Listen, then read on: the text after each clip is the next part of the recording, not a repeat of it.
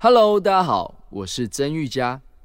在我眼里的他，喜怒哀乐摩擦碰撞，只为了有朝一日的绽放。您现在收听的是华冈广播电台 FM 八八点五，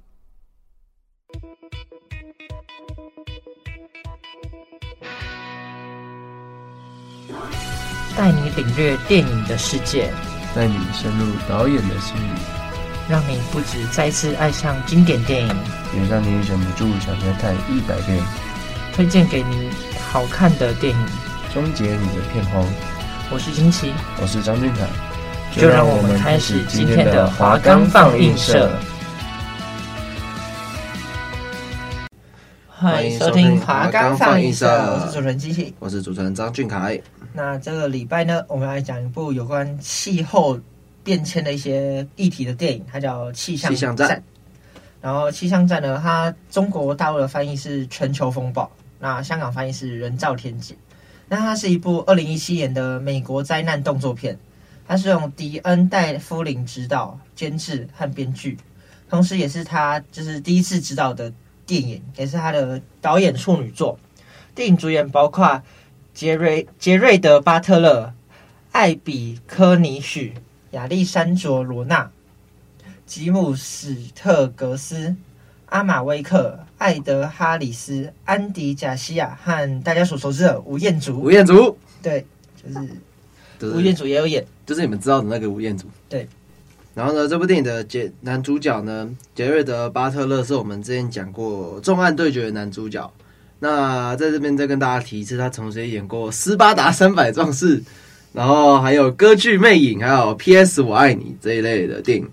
然后这部电影的第二男主角呢，叫做吉姆·史特格斯。然后他演过了两部电影，我觉得蛮好看的，就是一部叫《决决胜二十一点》，在讲那个用心算去算赌博概率的东西。然后还有另外一部电影叫《颠倒世界》，是在讲那个上下阶层差距的电影。这两部电影我都蛮喜欢的。然后还有那个这部电影的另外一个。演员叫做艾德哈里斯，他是我们之前所讲的《楚门的世界》里面的那一个导演。然后这里面的女主角呢，叫做艾比寇尼许，她也是一个算演演出经历很丰富的演员了。他演过《伊丽莎白辉煌时代》，然后还有《要命效应》啊，然后《机器战警》啊这一类的电影，就是他们就是代表作，都有一些代表作的有成名的演员这样子。然后呢，再来就是我们的吴彦祖啊，我想吴彦祖就不用太多介绍了，就是大家就知道吧，就是新警察故事啊，然后枪王之王啊，对吗？就是我们知道那个吴彦祖，窃听风暴、十二生肖有客串的，我记得。对，可是这年感觉吴彦祖也有在往海外发展啊，发展的我也不知道好不好啦，反正就是起码他现在有在好莱坞的片里面出现呢。好，那就是大约。介绍完演员之后，我们接下来关心一下剧情的部分。那剧情的刚开始是在二零一九年，在发生了许多灾难性的自然灾害之后，一个国际团队制造了一个名为“荷兰男孩”的气候控制卫星系统，来控制地球上的天气。那一个台风即将从中国上海登陆，卫星放出了多个微型炸弹，在上海上空引爆，驱散了飓风。那美国政府打算在三年后将荷兰男孩的控制权从美国移交到一个国际监管委员会，但是在听证会上，意见相左的杰克，也就是荷兰男孩的制造者之一，公开顶撞了参议员后遭到开除，由弟弟麦斯接替他的职务。麦斯就是美国国务卿的手下。三年后的二零二二年呢，一个联合国的军队来到位于阿富汗沙漠中的一个小村庄时，发现该村已被冰封，在国际气候太空站工作的印度籍工程师马克缪德把来自阿富汗卫星的数据复制到硬碟上存放好后，在经过一处外部走廊时突然被困，然后呢，走廊舱门爆破，使他掉入太空中上升。在说服总统安德鲁帕尔马进行调查后，麦斯说服杰克前往国际气候太空站来进行调查。这时，另一颗气候卫星升高了香港的气温。导致地下的天然气管道呢连环爆炸，同时爆炸导致多栋大楼呈骨牌状倒倒塌，还差点让麦斯的大学同学郑龙，那个他是荷兰男孩的香港部门负责人，差点让他丧命。杰克到达国际气候太空站的时候呢，检查发生故障的卫星时，抓取卫星的机械臂突然失去了控制，捏碎了卫星，并损坏了所有的硬盘。法国籍安保杜塞特指出，那些被爆破的舱门含有记忆硬碟。马克缪德遇难后呢，爆破的舱门，其中一个人卡在太空站中，在取出舱门呢，然后返回那个太空站的期间，杰克的太空服突然他的喷射器就失控，然后险些就这样飞离太空站。最终，他们取得了舱门中的硬碟，却向众人隐瞒了事实。调查发现，舱门其实并未故障，马克缪德呢是被暗杀的。之后呢，在杜塞特的帮助下，两人找到了马克缪德复制的硬盘，从中发现了一段被植入病毒。然后人们怀疑帕尔马想利用荷兰男孩作为武器。杰克告诉麦斯，他需要重启系统，这需要帕尔马的终极密码。国际气候太空站的工作人员通过与替换卫星的碰撞，与强制关闭失控的卫星。回到办公室后，郑龙发现他已经失去了。荷兰男孩的登陆权限，于是警告：如果荷兰男孩的故障持续运转，将会发生一场名为“全球风暴”的全球性的大灾难。同时，麦斯也发现他的登陆访问被撤销了。此时，一伙特工闯进了办公室，拿走了郑龙的电脑。郑龙前前往美国试图会面麦斯，却被尾随的特工推到马路上，被车撞死。但他死前对麦斯说了宙斯的计划。他发现宙斯计划在模拟极端天气的模式，制造了一场风暴。麦斯找到了国务院的同事丹娜帮忙，在政府的伺服器中找到了宙斯计划的档案文件，又说服了女友解密了这些文件，证实宙斯计划正在模拟荷兰男孩对全世界发动气象的攻击。在奥兰多的 DNC 体育馆举行的民主党全民代国会代表大会上。麦斯发现奥兰多是下一个被荷兰男孩袭击的目标，同时荷兰男孩导致东京被一场巨大的冰雹袭击，里约的热内卢呢也被冰封了一个部分。他请求德克姆的帮助，但是德克姆试图杀死麦斯，并将自己暴露为破坏者。麦斯逃跑，并马上通知莎拉，两人绑架了帕尔玛，并保护他不受德克姆的特工追杀，还确保了终极密码。终极密码呢是帕尔玛的生物特征。此时的奥兰多电闪雷鸣，在他们逃出体育馆后，体育馆被闪电击中，发生爆炸。麦斯向帕尔玛说出了他们的行动，在击败了德克姆的特工之后呢，麦斯跟莎拉逮捕了德克姆，并质问了他的意图：消灭美国其他总统继承人，并统治这整个世界。当病毒启动自毁程序时，国国际气候太空站团队决定迅速撤离。随着世界各地发生更多的灾难，例如孟买的龙卷风、莫斯科的热浪、杜拜的海啸，杰克意识到软体工程师邓肯负责制造病毒。在随后与其的对峙中，由于窗玻璃被枪击破，击毁了邓肯，飞进了太空，而杰克却逃脱了。当机组人员撤离时，杰克要留下来确保重启。麦斯和莎拉护送总统到甘乃迪航天中心，并完成传送代码，但知道自毁程序无法停止。杰克和尤特也留了下来，共同努力重启系统，将卫星控制转移到世界各地的太空机构，并在最后一秒阻止了全球风暴。阻止后，世界各地的灾难全部立即停止。当自毁程序即将做最后的引爆时，两人进入一颗卫星并发射逃生。最后，墨西哥籍的驾驶员。埃尔南德斯驾驶着太空梭救了他们回到地面。六个月后，杰克成为了新卫星系统的总工程师，现在有一个国际委员会管理。好，OK，以上呢就是我们的气象站的大致上的剧情。那我们等一下来稍微聊一下这部电影里面我们可能的一些感想之类的，然后呢来跟大家做一下分享。那我们先听一首歌休息一下，我们马上回来。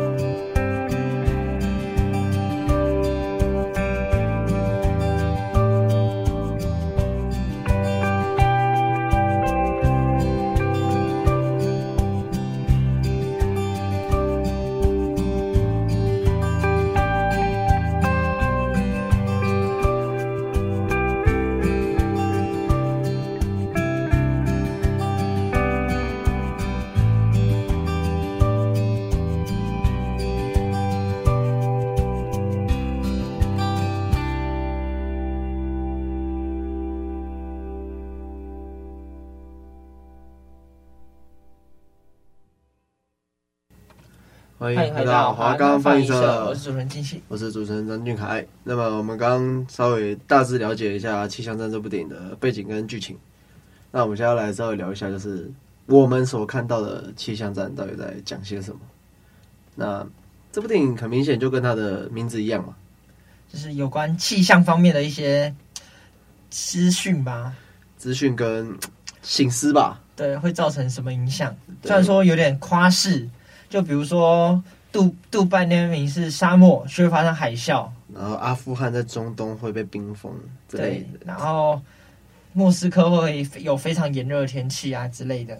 就是他就是在告诉我们，他首先用那个后面的惩罚那个片段，让我们知道大自然的力量有多可怕，就是他们可以达到多可怕的一个程度。因为毕竟像我们自己现在在，就拿台湾来说好了，我们现在天气就忽冷忽热的。对啊，昨天冷的要命，今天热的要死之类的，然后也干旱了嘛。毕竟我们很久没干旱了。台湾一个这么爱下雨的国家会干旱，厉害了！我跟你说，就是其实人类一直想办法在控制着天气，但终究还是没办法抵抗大自然的威力。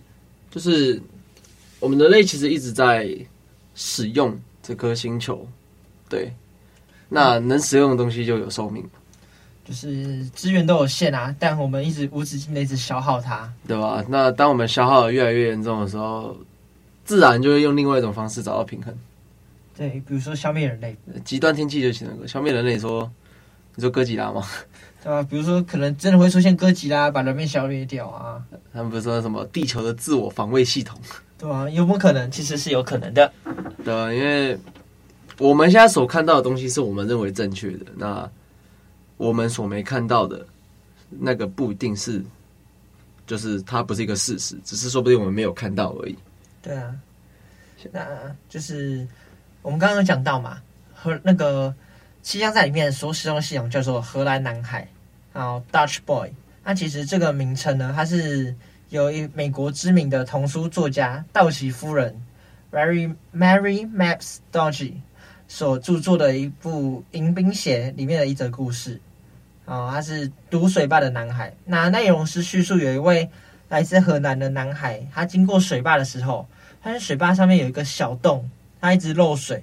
然后为了防止整个水坝溃堤呢，他就用手指堵住了洞口，然后最后拯救了全镇的民众。那这秒这就是有点带到就是天气的时候，当天气有极端的时候，有这个荷兰男孩的帮助，就是让世界。呃，平衡保护整个世界的居民。对啊，荷兰男孩的作用就有点像这样。呃，我们现在中南部缺水，那他们就可以控制荷兰男孩，让我们的中南部降雨。对，那台风要来袭时，这个台风过大会带来可能严重破坏性时，他们就可以把这个台风给破坏掉，就把这个台风给消灭掉。对，就是它就是一个，又是人类想去掌控大自然的一个暗喻吧，就是它让我们知道说。这个东西可以控制自然，那控制的后果就是会，就是假设我们今天控制不得当，那就会带严重的反扑。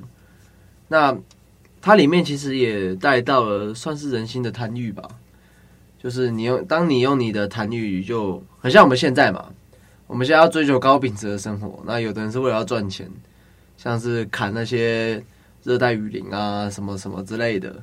用这种方式想要去赚钱跟获得利益，就会像里面的那个国务卿一样嘛。他用他还想要用自然的力量来达到自身的利益，那后来就是一些结果显而易见，遭到自然反扑嘛。就是呃，国务卿想要控制这个荷兰男孩，去控进阶的去控制全世界，因为你可以控制气候的话，你可以控制全世界的政权，达到你想要的目的，就是。有点野心太太大的一个感觉，也也有带到，就是其实大自然是非常可怕的，就是比人类的战争还要可怕。因为你像那你看那些打仗的阿富汗人，瞬间就死了，全部死光光，就瞬间冷冻，瞬间冷冻。哎，海贼王看太多哎。哦，也其实也带到，就是就是他其实这部电影有很多很多的面向，那。其中一个面向也是要让我们知道说，一个东西你运用在正反两面的时候，那它的差异性会非常大。像是这个荷兰男孩最初开发的目的是为了阻止全球的极端气候，然后造福人类嘛。对，阻止全球灾难。但其实就是这种尖端科技还是一个双面刃，它能消除极端的气候对人类的威胁，那也可以就是造成全球风暴，把人类全部消灭掉，摧毁摧毁人类。对，因为像这种越是高科技的东西，或者是越是便利的东西，其实通常都是一把双面刃。就它也有两个面向啊，就是像那个国务卿，还有也称这个荷兰男孩，他是上帝之手。你看，他可以控制人类，就跟那个就是荷兰男孩，他是拯救人类的。嗯，那如果当他变成上帝之手，就是可以控制人类的生死。对啊，就是这种东西，其实就是一翻两瞪眼。今天一个东西，它的能力威力越大的时候，那当它被用在不好的地方，那它所造成的威胁也更大了。就是一个东西要怎么去取决它的价值，其实取决于使用的人。因为像后来这部电影里面也表示到，就是他们没有停止荷兰男孩的这个系统，那他们还是重启嘛。表示他们反表示那时候的人类还是需要荷兰男孩去控制气候，来保持我们的生存。对，那他们也相信男主角跟那个国务，他们可以把这个系统用在正轨上，这也是一种相信人性的表现吧。就是他们相信说这个东西，他们一定会好好的运用，运用在正轨上。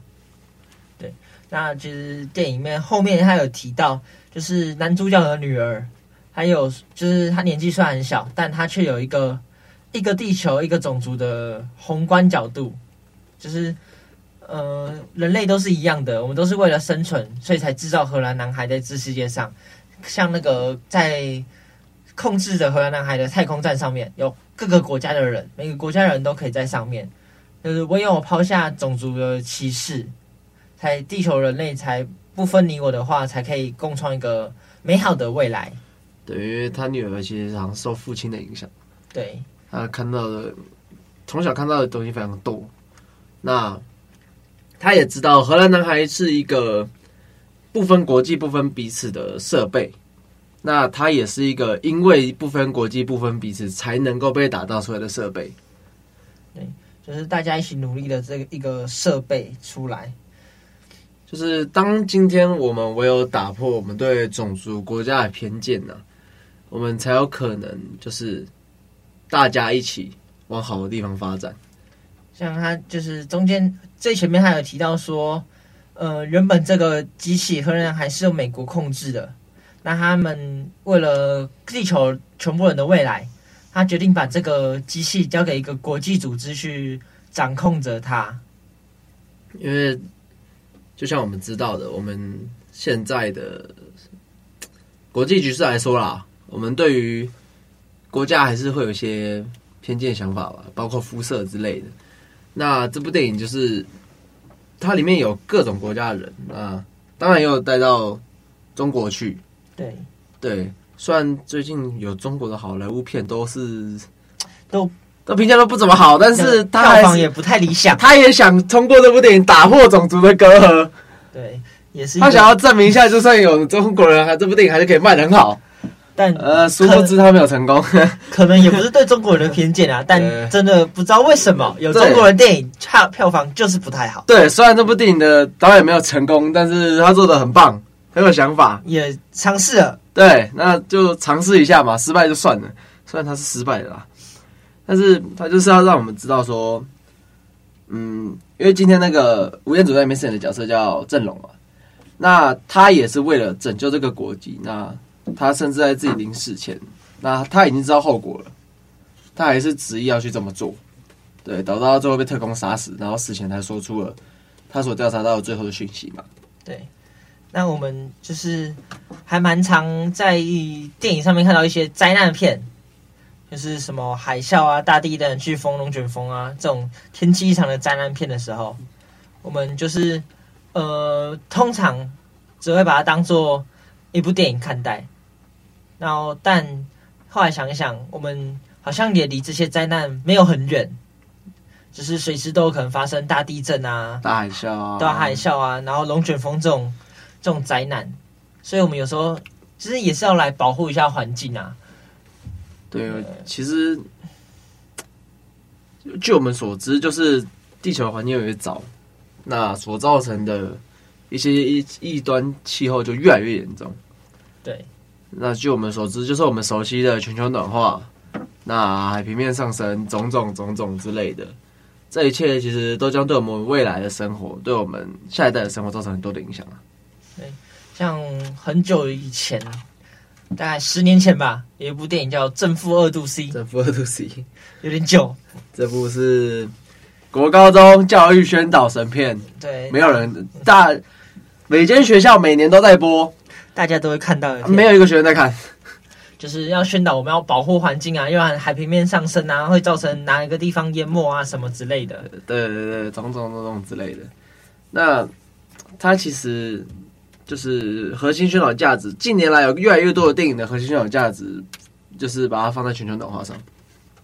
对，那就是教导我们现在要什么少用塑胶吸管啊，保护海洋环境啊，什么之类的，因为垃圾越来越多啊。我们刚才买饮料，呃，没关系，我不会乱丢垃圾。好好好，合理合理合理，我会好好回收的。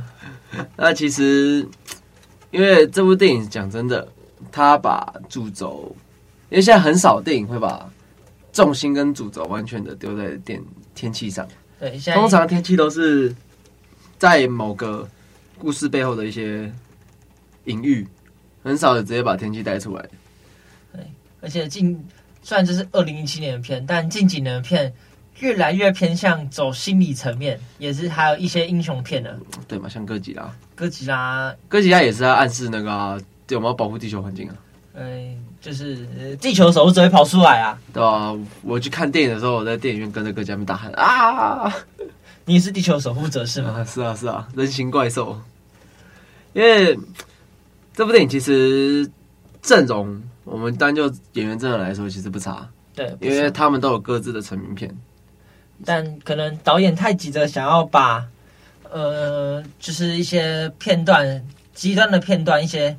极端片段表现出来，所以可能没有想想到比较合理的方式去呈现，所以可能大家的评价并不是那么的好。应该要说这一部电影，假设他今天要做一部爽片来看，那其实它的视觉特效场面非常的成功。对，但是那如果你要单就他想要表达意义的剧情来的话，其实略显不足，略显单薄啊。对，因为你说他视觉特效满分嘛，那但就是他。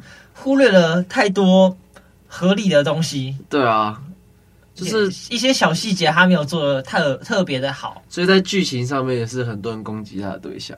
对，他觉得就是他们太把重心放在气候这个东西上，然后时间的设定也设定的不够远，对，太近了，太近了。我到现在还没有看过荷兰男孩这种东西。对，那希望大家会喜欢，就是有兴趣的话，可以去看一下这部片。对啦，其实还不错，因为演员的演技其实都没话讲。男主角老演员的嘛，对，没话讲。第二男主角决胜二十一点表现优异，这个我们也没话讲。那就是剧情虽然略显差，对，但可以去参考一下，看一下这部片。好在女主角是漂亮的。对，那我们华冈放映社分享到这边，这礼拜的电影就分享到这边。哎，那我们下礼拜要讲什么？下礼拜讲有关魔术。视觉特效一个电影，Magic 就是出神入化，出神入化，好不好？又有中国人演过这部片了。好了，那我们这一把好看分析就到这边啦，我们下周见，拜拜。拜拜。